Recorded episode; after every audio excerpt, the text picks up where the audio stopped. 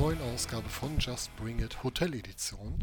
Aus irgendeinem Hotel im Ruhrgebiet und in Nordrhein-Westfalen sende ich für euch. Und heute möchte ich gerne für euch einen Bereich eröffnen, und zwar das Fantasy Wrestling. Wir sind im Jahr 2020 angekommen. New Japan hat seine wichtigste Show mit Wrestle Kingdom. Der Januar-Show bereits hinter sich gebracht. Jetzt folgt noch WWE mit ihrer WrestleMania. Und für die WrestleMania habe ich mir mal vorab überlegt, welche Matches interessant sein könnten. Ich habe neun Matches zusammengestellt. Dabei ganz klar zu bedenken, das sind alles so Wunschmatches von mir. Kein Beleg für Realität hier. Das sind einfach Vorstellungen, die ich mir mache, was mir sehr gut gefallen könnte.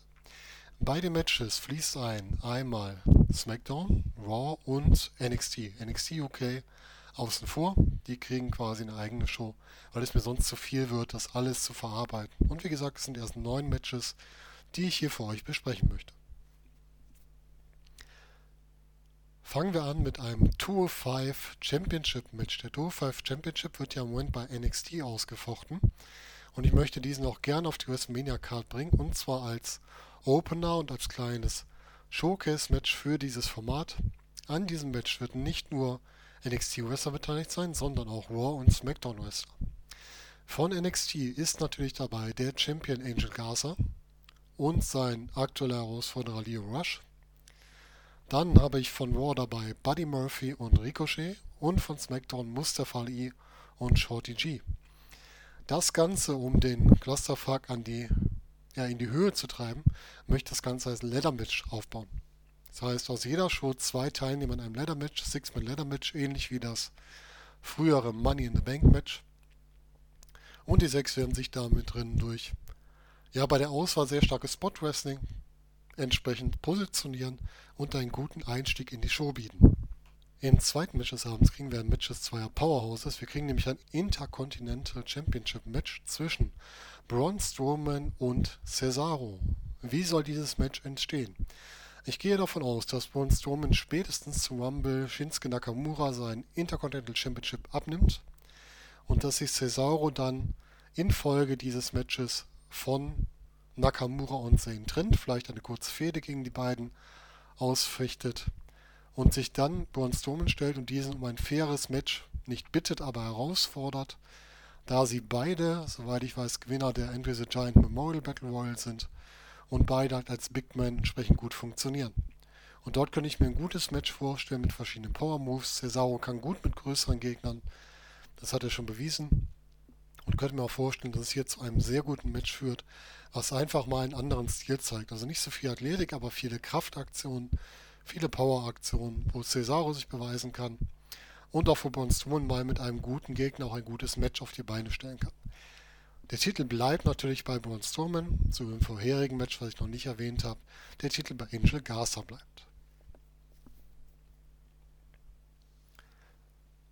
Das erste Damen-Match auf der Card ist ein SmackDown Championship Match, das sich ansetzt zwischen Bailey als aktuelle Championess und Alexa Bliss als Gewinnerin der Elimination Chamber, die ja noch folgen wird nach dem Royal Rumble. Alexa Bliss ist gerade wieder over bei den Fans und deswegen würde ich sie gerne hier als Face gegen Bailey stellen und damit entsprechend wieder eine gute Heel-Face-Kombination auf die Beine stellen, sodass er wieder Bailey gut genug gehasst werden kann, Alexa Bliss entsprechend geliebt werden kann. Wobei ich auch hier den Titel sogar, denke, bei Bailey belassen würde. Alexa Bliss braucht den Titel nicht, die ist so oder so over. Und für Bailey ist der Sieg über so eine Gegnerin, die jetzt vielleicht nicht wrestlerisch die beste ist, aber dafür von ihrem ganzen Auftreten ja sehr gut wirkt, schon eine gute Hilfe. Das nächste Match ist ein Six-Man Tag Team Match und zwar ein Match zwischen Roman Reigns und den Usos und dem OC. Fragt euch wahrscheinlich, wie soll es dazu kommen?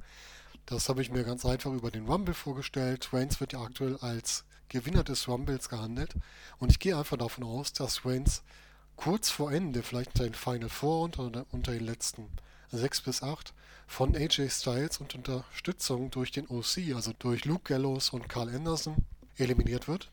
Und dann entsprechend noch die Usos zur Hilfe kommen und es dadurch dieses Six-Man-Tag-Team-Match geben wird. Damit hält man Reigns noch ein weiteres Jahr aus dem Main-Event raus, was ihm auch ganz gut tun wird und kann ihn trotzdem auf die Matchcard bringen. Das Match würden natürlich dann Reigns und die Usos gewinnen, sodass Reigns wieder weiter aufgebaut wird und später im Jahr dann entsprechend gegen einen Champion antreten kann. Das nächste angesetzte Match ist das Raw Tag Team Title Match zwischen den amtierenden Champions, den Viking Raiders, und dann ergibt sich für mich eine Konstellation, die gerade aus einer Fehde entsteht. Wir haben ja gerade die Fehde zwischen Kevin Owens, Samoa Joe und AOP und Seth Rollins und so weiter. Und ich würde gerne ein Number One Contender Match im Voraus buchen, wo auch AOP und Kevin Owens Samoa Joe drin sind und die beiden das Match quasi am Ende entscheiden oder vielleicht nur die beiden gegeneinander antreten, es zu einer Double DQ kommt und deswegen zu dem Raw Take Team Title Match zwischen den Viking Raiders, AOP und Kevin Owens und Samoa Joe. Und ich könnte mir hier sogar vorstellen, dass Kevin Owens und Samoa Joe zur großen Überraschung hier die Titel gewinnen, weil man eigentlich davon ausgehen könnte, die beiden sind nur da drin, um den Pin zu fressen, damit die Viking Raiders nicht gepinnt werden können, müssen. Aber ich würde sagen, lass die beiden Titel gewinnen und als Titelträger in das Jahr gehen. Das könnte eine durchaus interessante Konstellation sein. Sie können ja danach noch in Singles-Matches auf AOP treffen und die entsprechend auch schlagen, weil für mich sind AOP jetzt nicht die Leute, die ich mit den Titeln rumlaufen lassen würde. Das kann man vielleicht machen, wenn man sie irgendwann wieder von Seth Rollins trennt und dann wieder als richtige Killer in die Take Team Division schickt. Als nächstes kommen wir zum NXT Championship Match zwischen Adam Cole und ja, wer soll es anders sein als Tommaso Ciampa? Tommaso Ciampa möchte Goldie zurück, hat seinen Titel ja nie verloren, sondern verletzungsbedingt abgegeben. Und den soll er jetzt entsprechend von Adam Cole wieder gewinnen. Aufbau darüber ist relativ einfach, wirklich, weil Tommaso Ciampa den Titel nie abgegeben hat kann er das entsprechend ansprechen. Vielleicht muss er noch durch ein Number One Contender Match und wird dann auf Adam Cole treffen und dort um den Titel antreten. Und auch hier setze ich auf einen Titelwechsel zurück zu Tommaso Ciampa. Dieser hat ja gesagt, dass er eigentlich bei NXT bleiben möchte. Und ich glaube, mit Adam Cole und der Undisputed Era kann man gut ein weiteres Stable nach oben holen in die, ja eigentlich nicht mehr nach oben, eigentlich zum anderen Brand holen, um sie in die Main-Shows mit reinzunehmen und dort weitere Fäden mit ihnen durchzuführen. Das nächste Match geht dann um unseren SmackDown Championship. Und zwar sehe ich da im Match einerseits The Fiend als Champion, also Bray Wyatt, der den Titel natürlich bis dahin behält. Ich glaube nicht, dass er ihn gegen Danny Bryan verliert, sondern Danny Bryan quasi genutzt wird oder sich nutzen lässt oder es angeboten hat, The Fiend weiter aufzubauen und als starken Champion darzustellen. Ich möchte Fiend aber gegen einen ähnlichen Charakter stellen. Ihr habt vielleicht einen anderen Podcast schon mal gehört. Ich mag ein bisschen diese mysteriösen oder dunklen Charaktere schon mal. Und ich möchte gerne Fiend gegen Alistair Black stellen. Und Alistair Black kriegt diesen Spot, weil er überraschend den Rumble gewinnt. Wird also entsprechend dort reingebuckt, kann sich überraschend bis zum Ende durchsetzen und den Rumble für sich gewinnen. Dann kommen wir zum Raw Women's Championship Match. Da ist natürlich der Champion Becky Lynch. Ich glaube nicht, dass diese ihren Titel gegen Asuka beim Rumble verliert, sondern sie wird diesen weiter behalten. Und sie wird antreten gegen Shayna Baszler, die zum Rumble von NXT hochgezogen wird und diesen auch direkt gewinnt, damit er einen Mega-Push kriegt zu einem WrestleMania-Match gegen Becky Lynch. Und dieses Match wird Shayna Baszler allerdings verlieren. Denn ich glaube, dass der Titel nochmal relevant wird in einer Fehde zwischen Becky Lynch und Ronda Rousey, wenn diese zurückkehrt. Und vielleicht sogar durch eine Fehde der WWE Horsewoman gegen die MMA Horsewoman. Das ist ja auch eine Möglichkeit, die man sich überlegen könnte. Auch in dem Match Fiend gegen Alistair Black würde ich sogar sagen, wir lassen Alistair Black den Titel gewinnen und setzen jemanden neuen in diese Rolle des düsteren Champions. Diesen kann man nämlich auch gut dann später einsetzen, um einen aufsteigenden Adam Cole zum Beispiel dagegen zu stellen, um einen Alistair Black gegen einen Daniel Bryan zu stellen als Herausforderer und noch viele weitere Wege hat man da. Bis dahin hat The Fiend eine gute Regentschaft gehabt und dann muss man schauen, wie man mit diesem weiterarbeitet. Vielleicht lässt man ihn einfach wie den Undertaker Fäden starten, wo er keinen Titel für braucht. Wenn er bis dahin als Charakter so etabliert ist, dass er nicht zwingend einen Titel braucht, um dort zu kämpfen. Und dann zu guter Letzt der Main Event wir sind uns alle klar, dass Brock Lesnar im Main Event stehen wird und er wird für mich gegen keinen Raw Superstar, gegen keinen SmackDown Superstar, sondern gegen einen NXT-Superstar in das Match gehen und zwar gegen Keith Lee. Und warum sollte ein Keith Lee dieses Match kriegen? Wir haben alle gesehen, Keith Lee wurde sowohl beim Wargames Match als auch bei der Survivor Series sehr gut dargestellt. Ist jetzt gerade noch in einer Fehde mit Roderick Strong um den North American Title und gewinnt den vielleicht sogar, könnte ich mir vorstellen. Aber er will dann überraschend im Rumble Brock Lesnar rausschmeißen. Vielleicht sogar direkt am Platz 2 oder unter den ersten 5 und würde sich damit sein Match gegen Brock Lesnar verdienen und er wird dieses Match gewinnen. Das heißt, nach WrestleMania, nach meiner Fantasy WrestleMania in meinem Wunschszenario haben wir die folgenden Titelträger und die folgenden Matchausgänge. Wir haben ein Tour 5 Championship Ladder Match zwischen Angel Garza als Champion, Leo Rush, Buddy Murphy, Ricochet, Mustafa Ali und Shorty G, in dem sich Angel Garza am Ende durchsetzen kann, indem er beispielsweise einen Ricochet zuletzt eliminiert und damit so eine kleine Crossover-Fehde mit Ricochet aufbaut. Schmeißt ihn irgendwie von der Leiter und kann seinen Titel abhängen. So ein bisschen The. Dann haben wir ein Intercontinental Championship Match Braun Strowman gegen Cesaro, in dem sich Braun Strowman durchsetzen wird gegen Cesaro nach einem starken Match der beiden, was Cesaro einmal stärken wird und auch Braun Strowman mit einem guten Wrestler wieder ein bisschen mehr overbringt, sodass dieser wieder durch gute Matches sich zeigen kann.